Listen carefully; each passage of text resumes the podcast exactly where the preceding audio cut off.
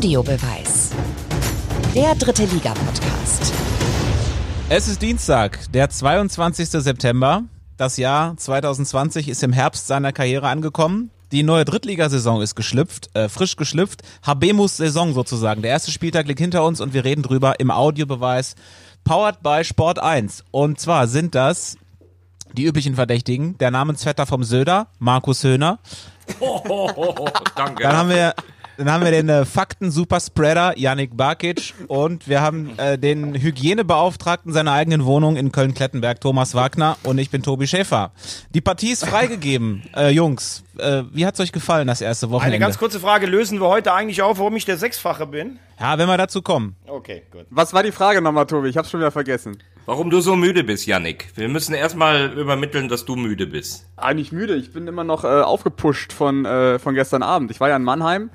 Ähm, und das Spiel, ich weiß nicht, ob ihr es gesehen habt, aber es war ja äh, reinste Werbung für die dritte Liga. Also das war, hatte alles, das Spiel. Tempo, Tore, ähm, technische Finessen, Emotionen, also was dreieinhalbtausend Fans in Mannheim für eine Stimmung erzeugen können, das äh, nötigt mir schon großen Respekt ab. Absolut. Kleiner kritischer Hinweis. Äh, ich fand äh, von vornherein das Publikum extrem aggressiv. Äh, das, das habe ich sehr früh wahrgenommen. Habe gedacht, was ist denn da los? Also habe kurz gedacht, Viktoria Köln wäre der FCK, was sich ja dann in Timitile manifestiert hat. Ansonsten bin ich komplett bei dir, Yannick ähm, reingeguckt, direkt Spaß gehabt und es war ja ein unfassbares Spiel. Und ähm, ich habe ja die These aufgestellt, boah, Mannheim wird schwer haben im, im zweiten Jahr. Die haben ja losgelegt, das war ja ein Power drin, dass die, ähm, super Deutsch, da war ja ein Power drin, war viel Power drin. Ähm, äh, es war ein Mordsspiel. Victoria durchaus gut bedient mit diesem 2 zu 0 zur Pause und wie die dann zurückgekommen sind. Also Unterhaltung pur. Es war echt ein großartiges Fußballspiel und es ist wurscht, welche Liga. Kann man sagen, dass äh, Viktoria Köln vielleicht das Zeug zur Überraschungsmannschaft hat? ja, ich gucke gerne in deine Tippliste. Gestern haben sie mich überrascht, dass sie in der ersten Hälfte überhaupt nicht stattgefunden haben, äh, aber in der zweiten Hälfte äh, wieder super, weitere Chancen, Tore zu machen, Alu-Treffer, äh, Yannick hat's beschrieben, es war wirklich ein mega Spiel, also hat richtig Spaß gemacht zuzugucken, Kollege Straßburger hat glaube ich jetzt immer noch Schnappatmung, ähm, und Mike Wunderlich äh, schon wieder auf dem Weg, mein Spieler der Saison zu werden, überragendes Tor gemacht. Ich fand es interessant, ich habe nur die Zusammenfassung gesehen. Ähm, gut, die ersten beiden Tore, da habe ich gedacht, das ist genau das, was ich über Militz gesagt habe letzte Woche. Ähm, allerdings hat er natürlich, also sich dann so aus dem Sumpf zu ziehen und äh, dann hinten raus echt ein paar richtig geile Dinger zu parieren, das ist natürlich auch eine Qualität von einem Torwart. Trotzdem, äh, trotz dieser ähm, oder vielleicht gerade wegen dieser Leistung, sage ich nach wie vor, ich bin mir nicht so sicher, ob das der Rückhalt ist, den sie sich versprochen haben, weil das mal ein ehemaliger Bundesliga-Stammtorhüter war.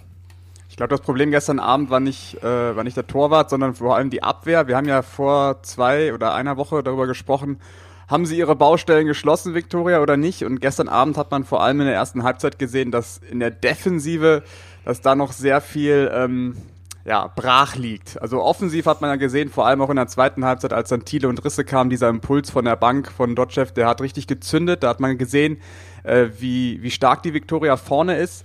Aber hinten, ah, das, äh, ja, das wird Spektakel, auch dieses Jahr. Wir haben ja gerätselt, Janik. Wie war denn, ich habe das Spiel ja wie gesagt nur in der Zusammenfassung gesehen, wie war denn der hochgelobte Rossmann? Der hatte einmal einen kurzen Knockout in Halbzeit 2, aber ansonsten war die komplette Viererkette nicht nicht gut, weil Mannheim hat häufig es geschafft, äh, den Ball über die Kette zu spielen, dann hinten in den Raum zu kommen. Und es waren ja wirklich klare Einschussmöglichkeiten, vor allem in Halbzeit 1. Also die Defensive muss sich auf jeden Fall noch steigern ähm, ja, hat Deutschland noch viel Arbeit vor sich. Aber die Baustelle war ja bekannt. Letzte Saison ähm, gab es, glaube ich, nur ein Team, das mehr Gegentore gekriegt hat als Viktoria Köln. Gestern haben sie ja dann, äh, man muss es mal positiv sehen, sie haben nur zwei bekommen, obwohl es zur Halbzeit schon hätte 5-0 stehen müssen für Mannheim. Das ist ja, ist eigentlich auch ein Fortschritt, wenn man so will. Und äh, wenn es hinten nicht besser wird, dann müssen sie vorne einfach noch mehr schießen. Und wer hat schon den Luxus und kann in der Halbzeit Risse und Thiele einwechseln. Wobei ich ähm, möglicherweise davon ausgehe, dass sie im nächsten Spiel dann von Beginn an ran dürfen. Aber das ist doch genau das, was wir vielleicht schon gesagt haben. Du hattest schon eine Bombenoffensive, die jetzt noch besser ist. Du hattest aber eine schwache Defensive, die sich nicht entscheidend verbessert hat. Also, äh, wir haben ja letzte Woche darüber geredet. Ich finde, da fehlt Stabilität, da fehlt teilweise auch so ein bisschen Tempo hinten drin. Und die Baustelle haben sie nicht geschlossen. Und äh, da würde ich dann tatsächlich gern mal in, den, äh, in die Archivkiste der Fußballsprüche reingehen. Äh, Offensive gewinnt Spiele, aber Defensive gewinnt Meisterschaften. Das wird, ich glaube, das kann ich nach 90 Minuten, würde ich mich darauf festlegen. Sie werden die positive Überraschung sein. Ähm, ich habe ja auch gesagt Platz 6, aber ich glaube nicht, dass das zum Aufstieg reicht, weil das hinten zu offen ist. Also zu so einem Spiel gehört ja auch immer ein Gegner und ich glaube, der Waldhof Mannheim kommt hier so ein bisschen zu kurz. Die haben gestern in der Offensive richtig was abgefeuert. Also vor allem diese Dreierreihe da vorne mit Donkor, Ferrati und Kosti. Das war schon sehr überraschend, dass diese Spieler so wirbeln konnten. Die waren richtig auch aufgepusht von dem Publikum. Das hat man richtig gemerkt. Ähm, da griff schon ein Rädchen ins andere bei, bei der Offensive in, in Mannheim. Also ich glaube ja, ich habe es ja letzte Woche schon gesagt, oder vor zwei Wochen, ähm, das mit Glöckner und Mannheim, das könnte funktionieren. Die brauchen jetzt halt nur noch einen Stürmer vorne, der konstant 15 bis 20 Tore die Saison macht. Also das ist ja ganz einfach, so jemanden zu finden. Genau, und den haben sie mit, mit Martinovic bestimmt sicher nicht. Äh, Ferrati find, bin ich mal super gespannt. Äh, der, der hat ja ganz tolle Anlagen, aber er hat sie nie äh, konsequent abrufen können, kontinuierlich. Ähm, und da bin ich mal gespannt, ob ihm das gelingt, weil der war ja gestern Abend auch spielprägend in der ersten Hälfte, ähm, in der zweiten dann schon nicht mehr so. Aber ich bin mal gespannt, ob er das auf Dauer bringt.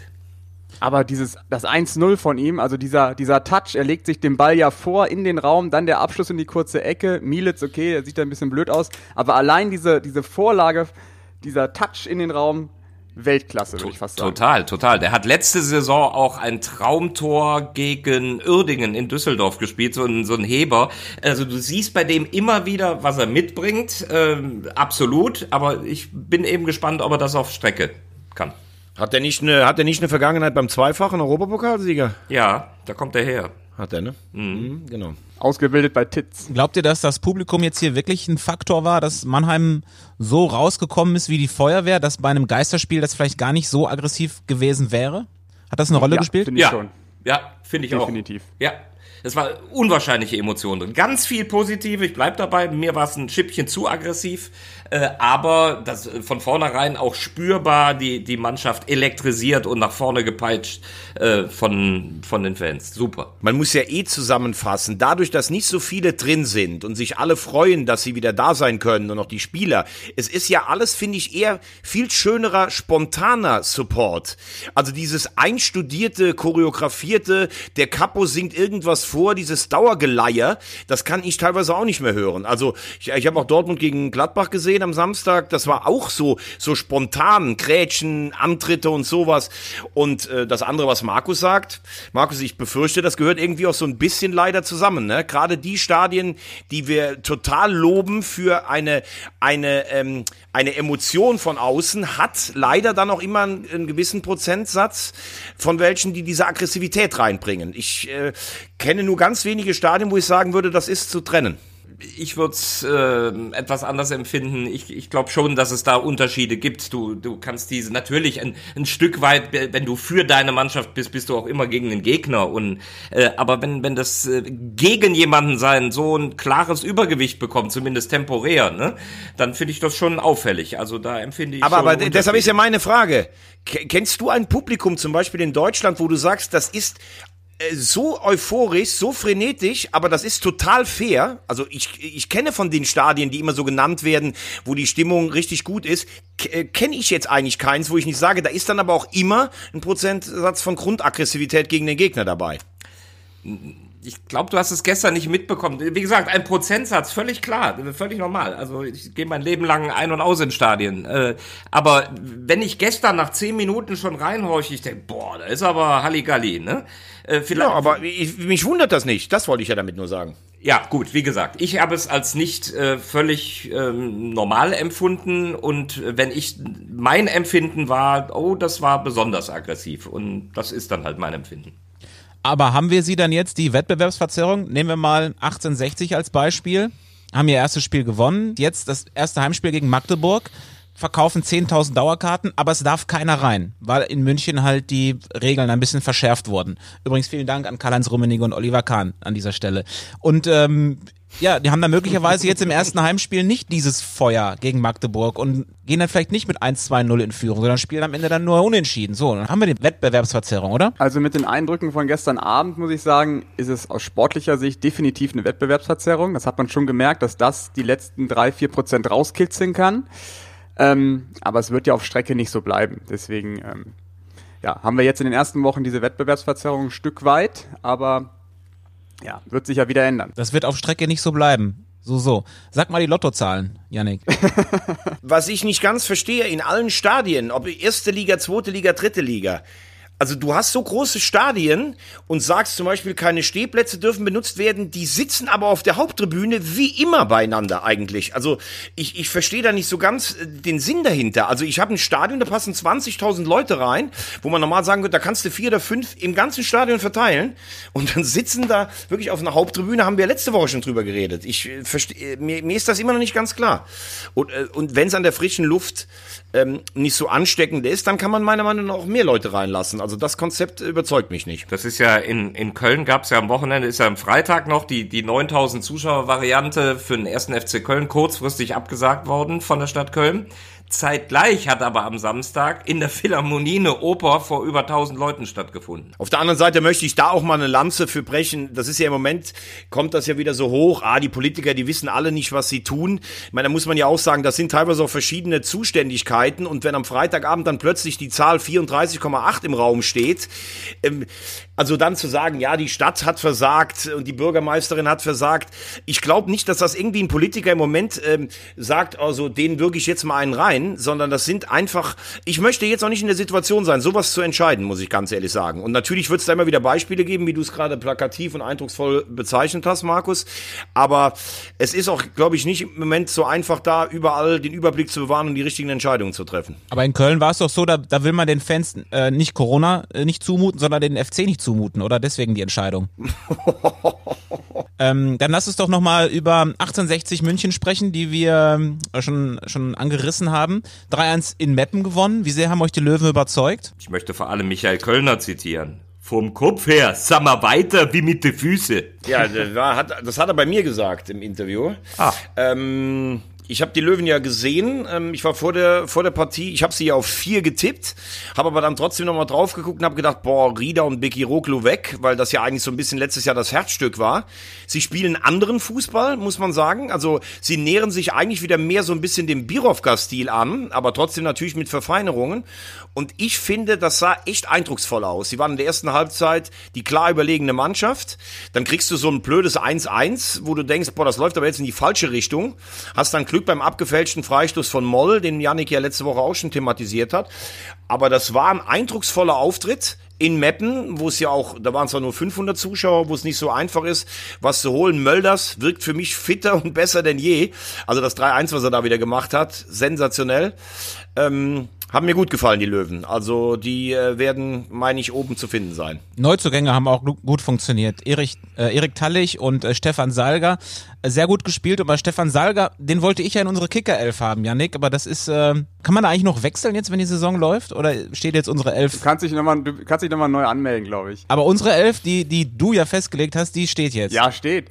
Steht super, klar. Wir haben ja mit äh, Quiring Moll äh, haben wir einen Torschützen. Wir sind, glaube ich, ganz gut dabei am ersten Spieltag, 14 Punkte. Ähm, da sind wir im oberen Drittel. Kurzer Blick auf die Spitze.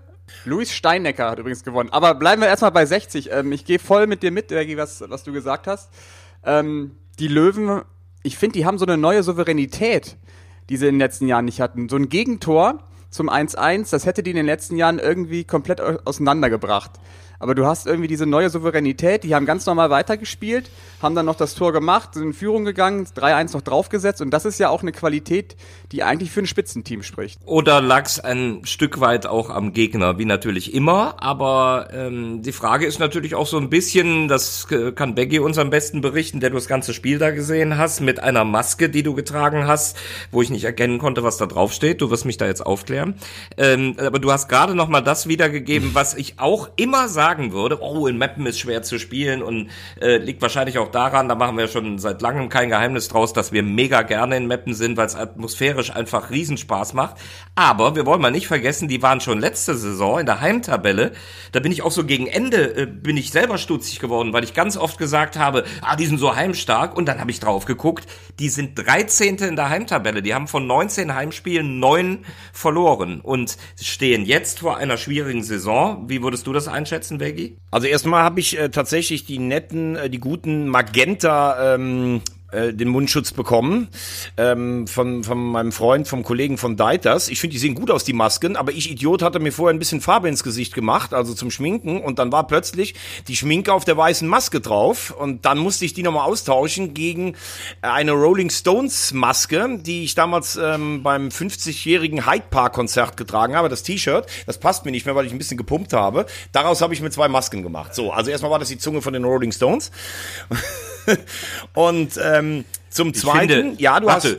Ich finde die wichtigere ja. Erkenntnis für alle unsere Zuhörer, dass du dich schminkst jeden Morgen. Nein, ich schminke mich, wenn ich mich vor eine Kamera stelle, weil das meiner Meinung nach auch dazu gehört, dass man, es sieht nicht jeder so gut aus und hat so einen schönen Teint wie du.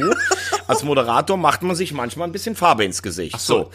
Ähm, jetzt zu Meppen. Ich glaube, die sind die letzten Jahre nie so richtig gut in die Saison reingekommen, ähm, haben oft auch Heimspiele, letztes Jahr gegen Zwickau verloren und sowas.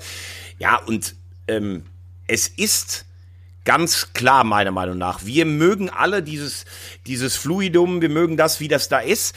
Aber wenn wir mal ganz ehrlich sind, ist ja Meppen spielerisch nie eine Mannschaft gewesen, wo du sagst, boah, die spielen jetzt einen Gegner mal auseinander, was du oft in der dritten Liga zu Hause halt machen musst. Ich finde, es fehlt seit Jahren eigentlich so ein Zehner, der mit einer Aktion ein Spiel entscheiden kann. Die kommen mit Wucht und mit schnellen Außenstürmern und mit jemandem, der in der Mitte dann oft getroffen hat. Giert, Broschwitz, Undaf zum Beispiel. Jetzt hat ja Bosic hat ja getroffen, das ist schon mal gut für ihn als Stürmer.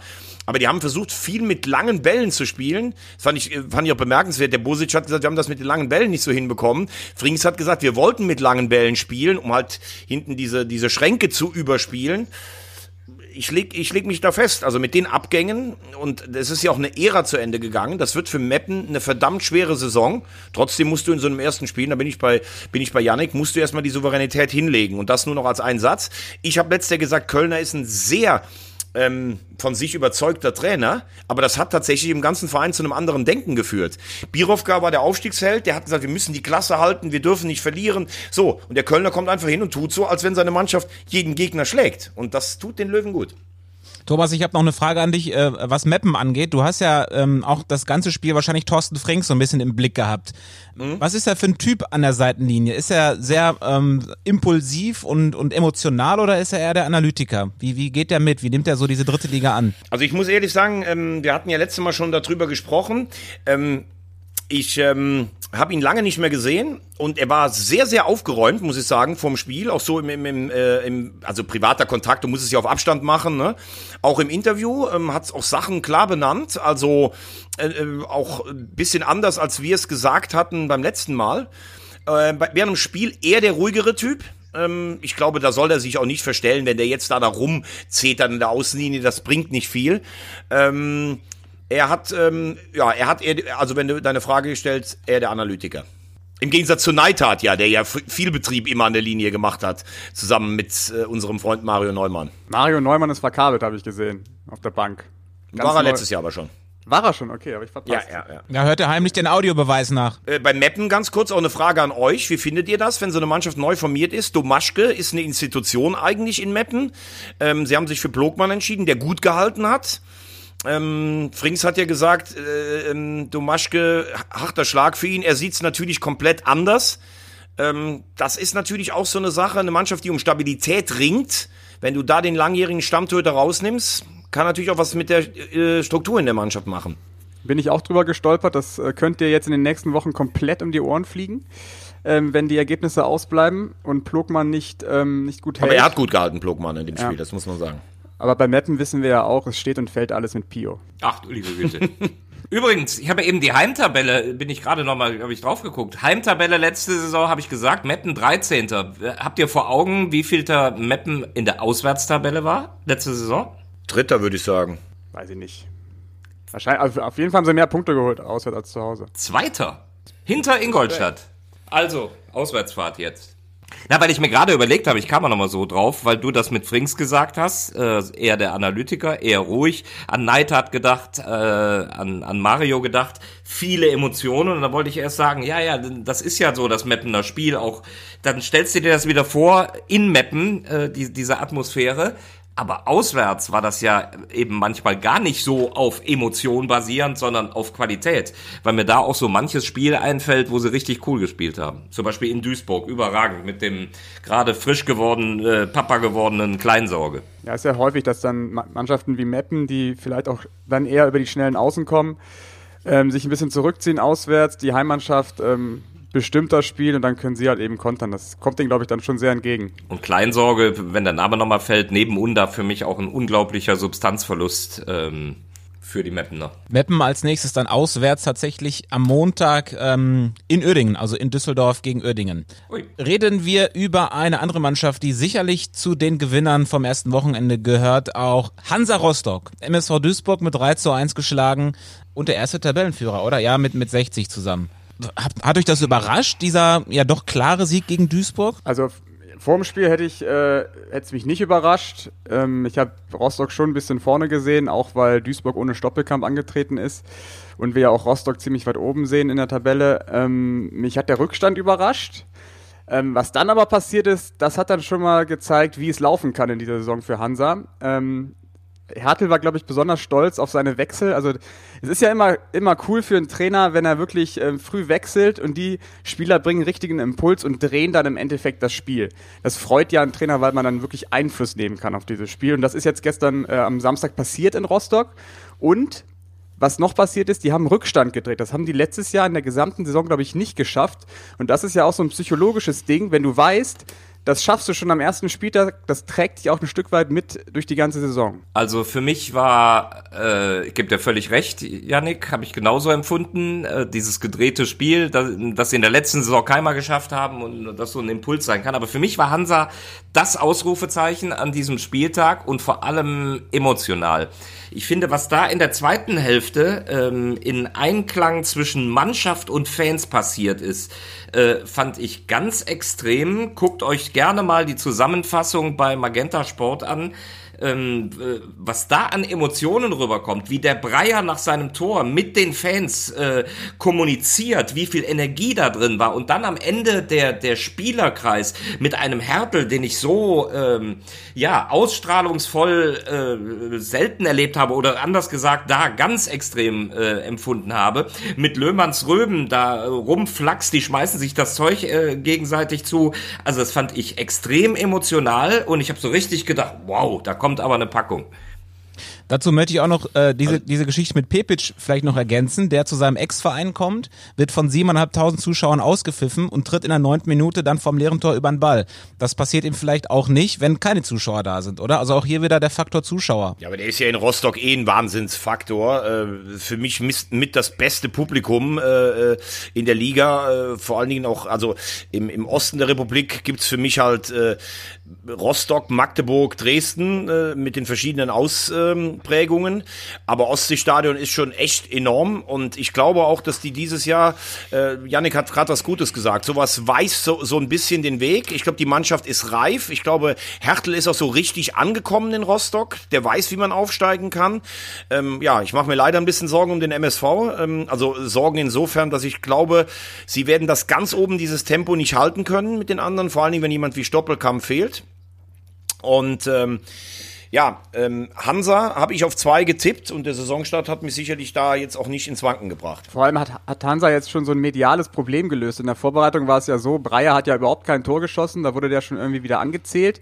Dann kommt der rein, macht dann die Hütte und das ist ja dann ein Problem, was man auch direkt abgehakt hat. Ähm, ja, es läuft einfach bei Hansa dadurch, ne? Hertel hat ja auch äh, vor der Saison gesagt, am Anfang der Saison bloß nicht rumeiern und jetzt wird rumgebreiert. Ui. Ui, ui, ui, ui, ui, Ja, vor allem letztes Jahr haben sie ja schon am Anfang total den Anschluss verloren eigentlich. Ne? Äh, deshalb, ich glaube, wenn du von Anfang an natürlich oben dabei bist, ist das eine ganz andere Ausgangsposition. Das droht ja jetzt im MSV Duisburg, ne? Die haben ja jetzt, also klar, die Niederlage in Rostock und die haben jetzt ein ganz unangenehmes Programm. Also ich hast es ja eben schon angerissen. Ich mache mir auch große Sorgen um den MSV Duisburg. Jetzt spielen die zu Hause gegen Zwickau, die natürlich mit breiter Brust kommen. Zwickau immer unangenehm, Enox, wir wissen es beide.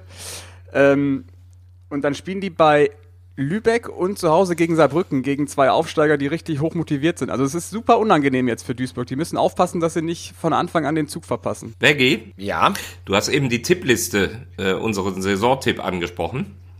Ja. Ich möchte an dieser Stelle mal auf meinen Tipp hinweisen. Ich finde, mit meinem Tipp Meister FCK und Torschützenkönig Elias Huth bin ich perfekt in die Saison gestartet. Da ich ja auch, da ich Lautern auch als Meister getippt habe, schließe ich mich dem Ah. Trauerzug Rotenkirchen Maternusplatz hier an. Aber du hast nicht, du hast nicht nur zur Krönung noch Hut genommen. Und Nein, hab ich nicht. Und ich schwör's, bei den drei, die bei mir in der Endverlosung waren, beim Breyer, und da habe ich gedacht, nee. Dann war ich allerdings auch überrascht, dass Verhook vor Breyer in der Startelf steht. Das hätte ich dann auch nicht gedacht, aber gut. Ich habe übrigens Timmy Thiele ähm, am Donnerstag oder am Freitag in der Stadt getroffen, äh, auf einen Kaffee und habe ihm natürlich direkt unter Druck gesetzt, indem ich gesagt habe, dass er mein Tipp als Torschützenkönig ist, als Geteilter, soll bitte mal liefern. Was wir übrigens nicht abgefragt haben in unseren Tipps, was eigentlich angekündigt war, ab wann nimmt, äh, übernimmt Marco Antwerpen wo? Welches Traineramt? Da, und damit sind wir beim äh, 1. FC Magdeburg, wie ich finde. Weil das wäre nämlich mein Tipp gewesen, dass er ab November dort auf der Bank sitzt. Boah, was eine fiese Spitze. Und ja, das erste Wochenende, äh, sagen wir mal so, hat den Weg geebnet für Marco Antwerpen. Also das war jetzt wirklich nicht so nicht so richtig gelungen für Magdeburg. Absolute Frechheit, hat Christian Beck gesagt. Äh, Morten Behrens hat sich entschuldigt für das Auftreten der Mannschaft gegen Halle. Ja, da muss sicherlich auch ein bisschen mehr kommen. Wo ist das, wo ist das Kernproblem bei Magdeburg? Du zweifelst so an Hossmann, der das doch eigentlich letzte Saison nach Corona auch richtig gut hinbekommen hat. Also nicht gelungen. nicht gelungen ist ja, ist ja hart untertrieben. Ich bin total erschrocken vom ersten FC Magdeburg. Letztes Jahr habe ich sie ja sehr weit oben auf dem Zettel gehabt, bin dann, bin dann tief gefallen mit ihnen. Und ich dachte, man hat im Sommer irgendwie aus den Lehren, äh, die, die Lehren gezogen. Und man hat ja eigentlich eine große Chance gehabt, zum Saisonauftakt ein Derby zu gewinnen vor heimischem Publikum gegen den HFC und das dann so in den Sand zu setzen, das hat mich schon sehr überrascht. Also vor allem diese Sätze nach dem Spiel, ich glaube, Hossmann hat, hat gesagt, wir sind vom Kopf her nicht bereit gewesen. Das ist für mich eigentlich eine Bankrotterklärung. Ja, absolut. Naja, also ähm, es jeder, der mal auf einem Entschuldigung, gewissen Niveau Fußball gespielt hat, der weiß, dass es einfach Spiele gibt, da nimmst du dir sogar viel vor, du kommst nicht in den ersten Zweikampf rein, du bist immer einen Schritt zu spät, dann sagen die Leute draußen, ja, da musst du mal einen ummähen oder so, selbst das klappt nicht. Also so Spiele hat's immer gegeben, wird's immer geben und das gehört einfach auch zur Faszination oder Mysterium Fußball dazu. Aber in Magdeburg möchte ich eigentlich noch mal ein bisschen weiter ausholen. Für mich ist da schon länger irgendwas kaputt gegangen. Also die haben so lange, äh, eigentlich seit der Wiedervereinigung darauf gehofft, über regional, also Fußball zu spielen. Dritte Liga ist überregional, aber ihr wisst, was ich me- was ich meine. Erste und zweite Liga. Dann ist man aufgestiegen mit dieser fantastischen Kulisse. Also ein Fußballspiel in Magdeburg ist ein Ereignis. Gerade in einem vollen Stadion.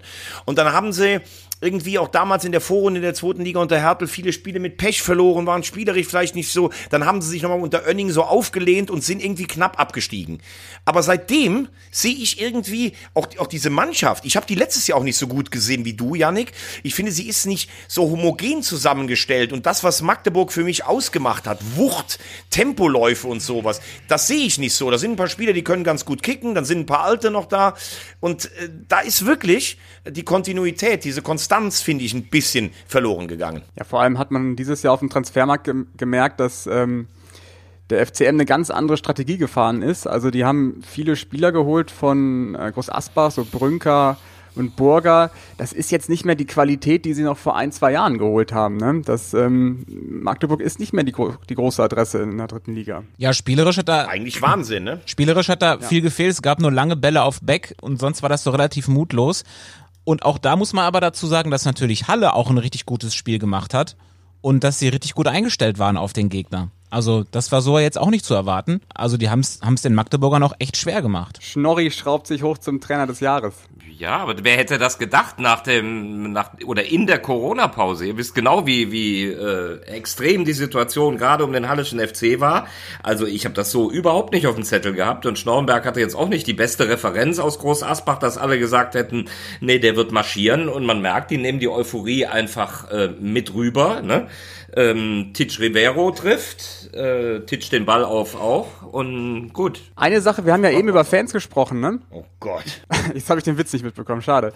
Nee, gut. Ja, also gut bitte, bitte nicht wiederholen, nicht wiederholen. Nein, nein, es ist gut so. Es ist alles gut so, wie es ist. Wir haben ja eben über, über den Faktor Fans gesprochen und am Sonntag in Magdeburg, äh, Entschuldigung, Magdeburg, ähm, war der gar nicht da. Also das, was wir in Mannheim oder in Rostock erlebt haben, das gab es in Magdeburg nicht. Da gab es Pfiffe am, am ersten Spieltag. Aber das liegt doch an der besonderen Situation rund um dieses Spiel. Die Magdeburger Fans weigern sich ja, vor allen Dingen auch die, die Hardcore-Fans, seit diesem immer noch nicht aufgeklärten Tod eines Fans von 2016 in Spielen gegen Halle, stellen ja den Support total ein. Und das haben sie halt auch jetzt durchgezogen ähm, mit weniger Zuschauern. Also das hat, äh, hat jetzt wirklich was mit diesem besonderen Spiel zu tun. Aber, aber selbst eine Grätsche wird doch da mal bejubelt oder äh, pusht die Mannschaft dann nach vorne. Aber gab's auch nicht. Ja, ja, aber wie gesagt, es, äh, es wird eigentlich vorher gesagt, es gibt keinen Support in diesem Spiel. Ja, aber ansonsten war das Wochenende doch wirklich sehr unterhaltsam. Die Aufsteiger haben alle gepunktet. Ferl hat sicherlich auch echt überrascht mit dem Punktgewinn gegen Wien Wiesbaden. T- äh, Tobi, eins würde ich aber schon noch ganz gern. Äh, Yannick war ja, glaube ich, da. Also ich war schon ein bisschen erschrocken äh, am, am Freitagabend vom FCK, muss ich ganz ehrlich sagen. Also äh, ich und Marco, also Markus und ich, Entschuldigung, so ist es, haben sie ja als ersten getippt, dass Dresden eine starke Mannschaft hat, dass Mai ein Anführer ist, alles klar. Aber äh, ich muss ehrlich jetzt mal sagen, Boris Schommers ist jetzt auch schon eine Zeit da. Er hat alles nach seinem Willen umgestaltet, im Umfeld auf dem Platz.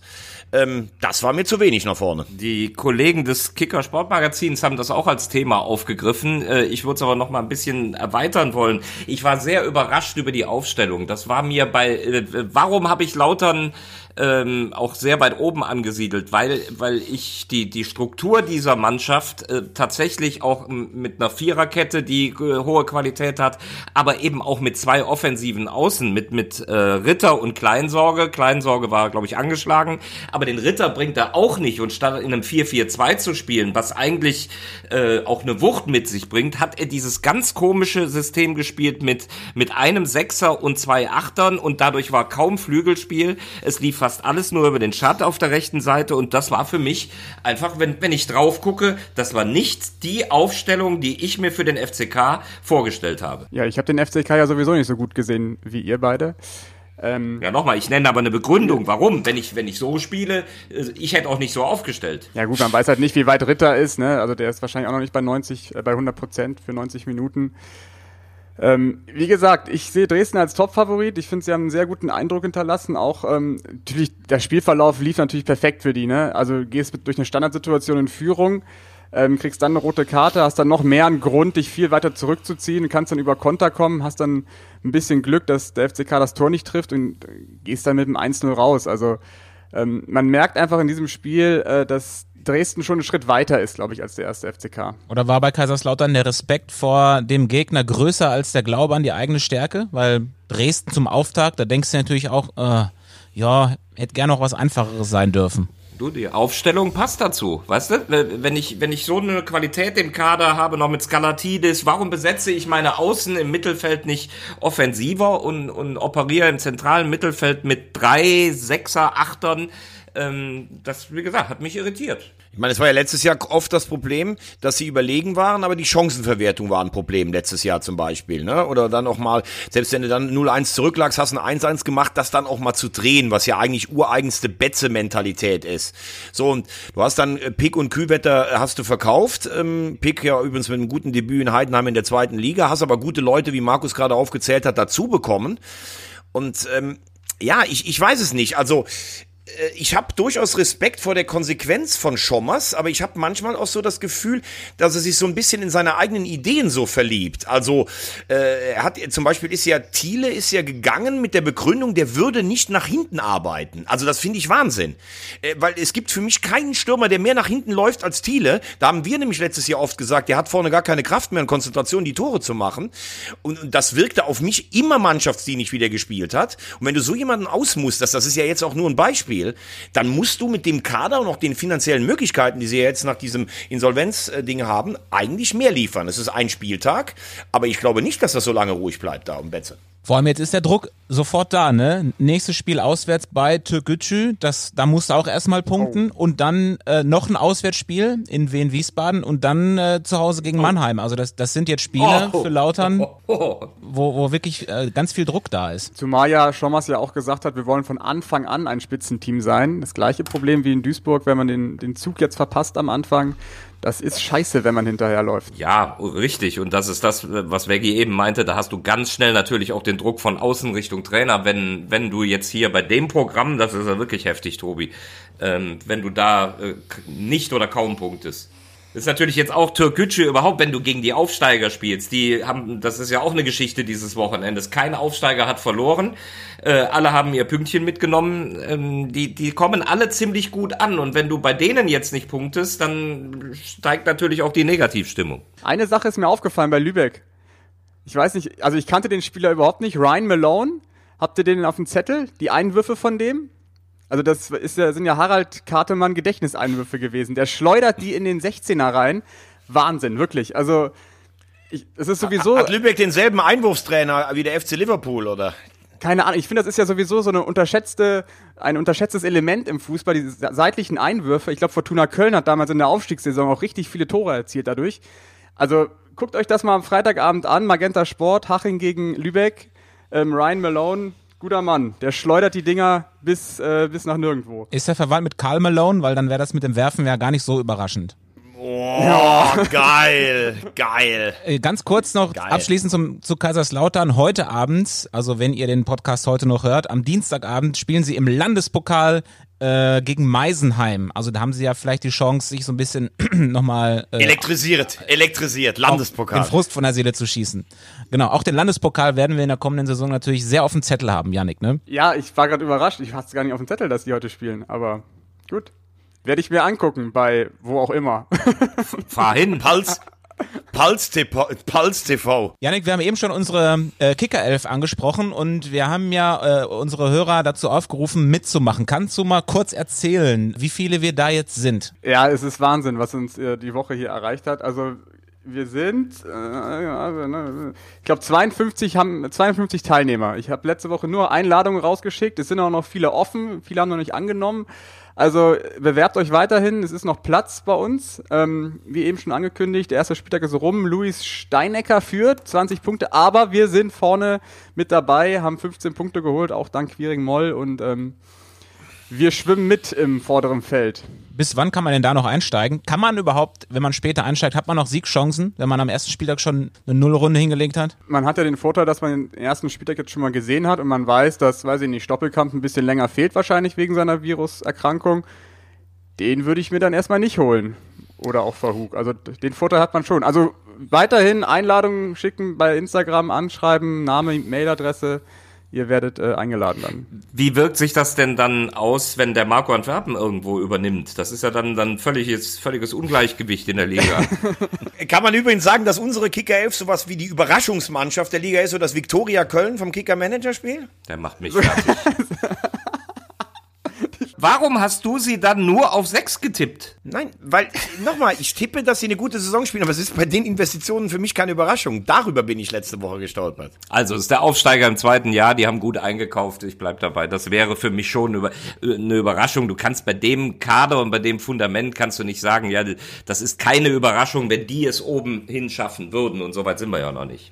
Ich habe hier noch so ein paar Themen auf dem Zettel. Ich bin über eine Zahl gestolpert am Montag beim Kickerlesen. Kevin Großkreuz, Monatsgehalt brutto beim KfC Uerdingen. 51.000. Ein, 51.000. Ja, also ganz ehrlich, also ich bin, ich war sprachlos. Also ich wusste, dass die in Uerdingen sehr viel Geld bezahlen, aber 51.000 Euro pro Monat. Und da ist er aber nicht der Einzige, der das verdient hat.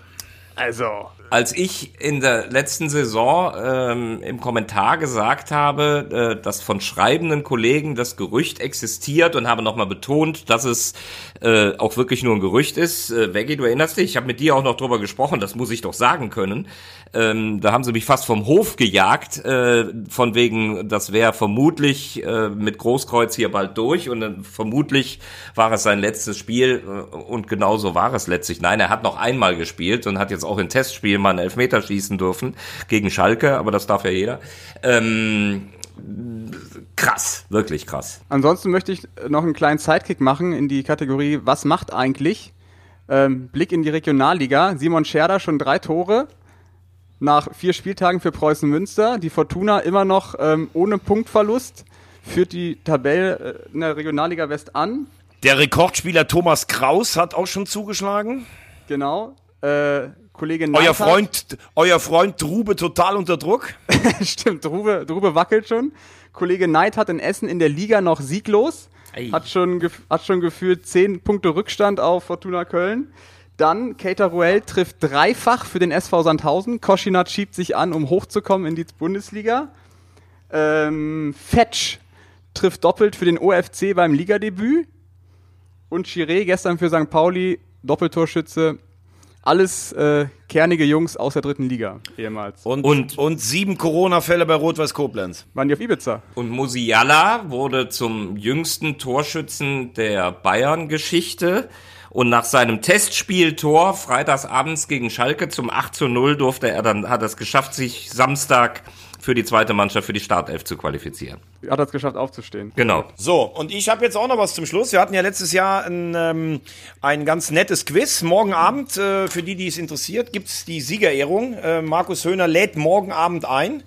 18 Uhr. Ich werde eine Trophäe überreicht bekommen und Markus zahlt. Da freue ich mich sehr drauf. Ich habe richtig Durst, muss ich ganz ehrlich sagen. Ach du Scheiße. Das ist, warum habe ich dieses Und Quiz ich- mitgemacht? Wenn du gegen ihn verlierst, Und dann jetzt- bist du bankrott. Und ich möchte einfach mal ganz kurz einen Versuch starten. Vielleicht habt ihr auch gar keinen Bock darauf, aber lass uns mal probieren. Ich nenne einen aktuellen ähm, Drittligaspieler, beziehungsweise ich nenne die Stationen, die er hatte.